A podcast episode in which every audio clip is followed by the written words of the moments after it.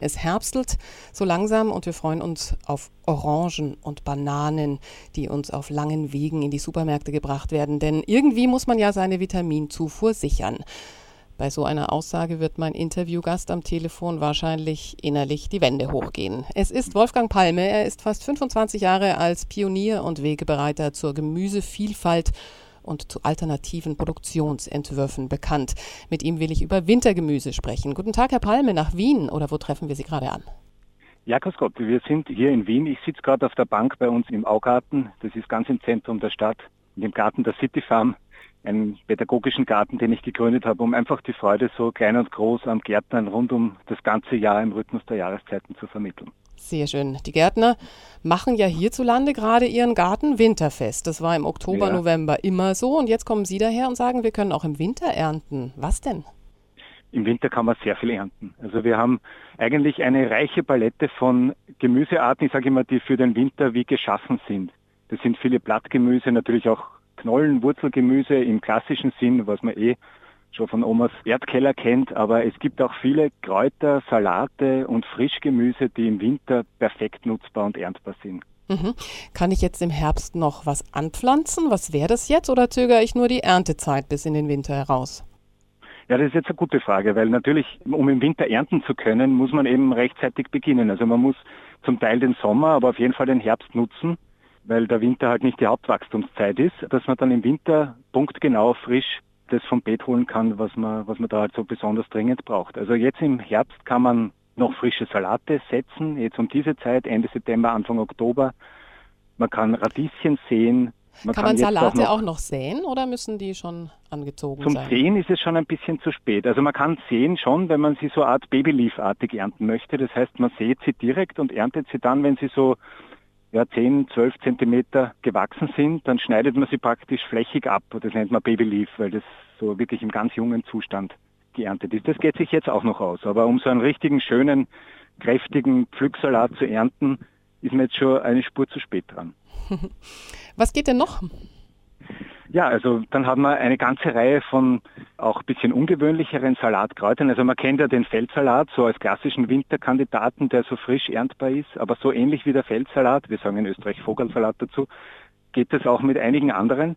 Man kann eben den Winterportulak oder Winterpostelein jetzt noch setzen. Man kann verschiedene eh bekannte Vertreter, zum Beispiel den Rucola, jetzt auch noch sehen. Man kann Asiasalate sehen, das sind Zucchinakohl-Verwandte, die man auch so im Babyleaf-Stadium während des ganzen Winters sogar mehrmals schneiden kann, weil die so nicht nur kältefest, sondern auch so schnellwüchsig sind, dass sie sich gleich zwei, dreimal erholen während des Winters und immer wieder nutzbar sind. Mhm.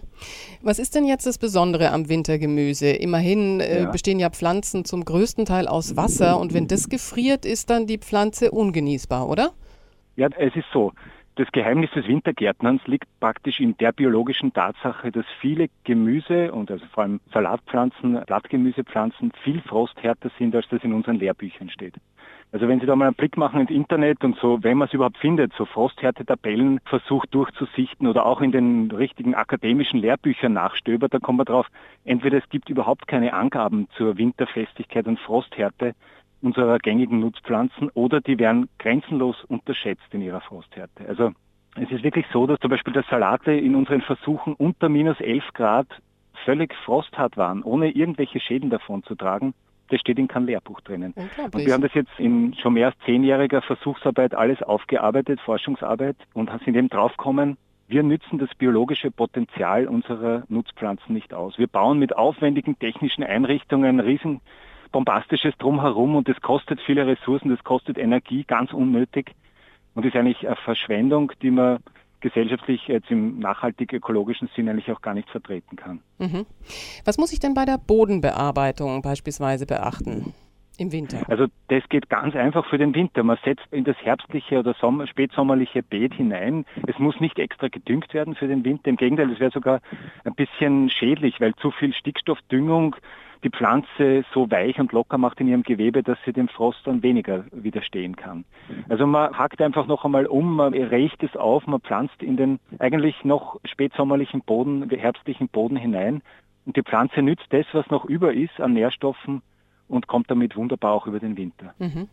Funktioniert denn der Wintergemüseanbau auch in Permakultur oder hat es im Winter dann doch zu wenige Pflanzen, die dann in Gemeinschaft gepflanzt werden könnten?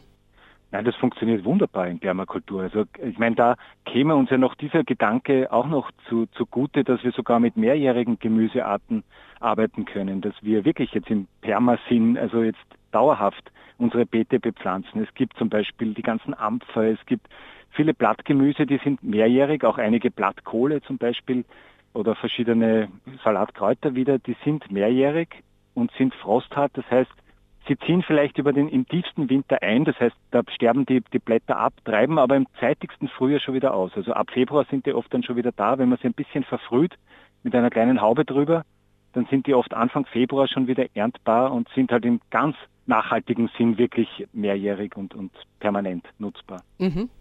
Wenn wir regional konsumieren wollen, dann müssen wir ja, ja. auch saisonal denken. Und da muss im genau. Winter ja irgendwas für uns zum Essen erntbar sein. Woher kommt ja. denn jetzt Ihre Erkenntnis, Ihre neue Erkenntnis, dass das auch im Winter funktioniert? Das kommt alles wirklich aus eigenen Versuchen. Wir haben auch ein nationales Projekt bei uns in Österreich, wo sieben Biobetriebe quer durchs ganze Land mit dabei sind, von Saalfelden, also wirklich von unseren alpinen äh, Bereichen bis ins östliche Machfeld, das ist das Hauptgemüseanbaugebiet Österreichs, bis in die Südsteiermark, in unsere eher südlichen Landesteile, versuchen wir jetzt geografisch einen Eindruck zu gewinnen, wo denn überall im Winter gegärtnet oder geerntet werden kann. Und wir sind draufgekommen, dass es da kaum Grenzen gibt. Also wir sind sogar in den westlichen Bundesländern, in den Alpinen, in den Bereichen, die sogar ein bisschen rauer sind, wo man sich denkt, das ist ja besonders unmöglich, dort im Winter zu arbeiten, sogar noch insofern besser dran, als wir einfach mehr Licht haben. Und das scheint ein beschränkender Faktor zu sein. Also Licht, das Lichtangebot, das ist ganz wichtig. Wir denken beim Winter immer zuerst an den Frost und seine Bedrohung, aber das ist gar nicht das, was die Pflanze am, am problematischsten findet, sondern mhm. es ist eher der Mangel an Licht, es ist eben auch die unkontrollierte Feuchtigkeit oder Luftfeuchtigkeit, die das winterliche Wachstum begrenzt. Und wenn man da auf ganz einfache Weise eingreift, ohne Riesenaufwand, kann man eigentlich quer über das ganze Land, und das gilt hundertprozentig auch für Süddeutschland, oder überhaupt für Deutschland, dann ist es wunderbar nutzbar. Eine Jahreszeit, die sonst irgendwie einfach verloren ist. Mhm. Ist das nicht eine kleine Revolution, wenn wir mit einem ausgeweiteten Wintergemüseanbau unökologische Importwaren zurückdrängen könnten? Also davon bin ich ganz überzeugt. Es wird bei Ihnen genauso wie bei uns sein. Wir haben im Sommer, wir haben zum Beispiel viele gärtnerische Gegenden, die sehr intensiv im Sommer genutzt werden. Da werden Tomaten angebaut, Paprika aus, aus kalten Folienflächen. Im Winter stehen die leer, dafür da gibt es daneben Gewächshausanlagen, die belichtet, beheizt werden, wo Tomaten über den Winter gezogen werden. Also das ist alles natürlich weit weg von einer ökologischen, nachhaltigen Lebensmittelversorgung. Und da sind diese ungenutzten Flächen eigentlich punktgenau das, was man braucht, um diese Lücken zu schließen, die wir halt in unserer ganzjährigen Versorgung einfach haben. Sagt Wolfgang Palme, Pionier und Wegbereiter zur Gemüsevielfalt und zu alternativen Produktionsentwürfen. Er forscht an der höheren Bundeslehr- und Forschungsanstalt für Gartenbau in Wien, ist Mitbegründer und Leiter der City Farm Schönbrunn und er ist Autor des Buches Frisches Gemüse im Winter ernten, das im Löwenzahn Verlag erschienen ist. Vielen herzlichen Dank für das Gespräch, Herr Palme. Ich danke und wünsche einfach einen grünen, saftigen Winter. Das wünsche ich Danke. Ihnen auch.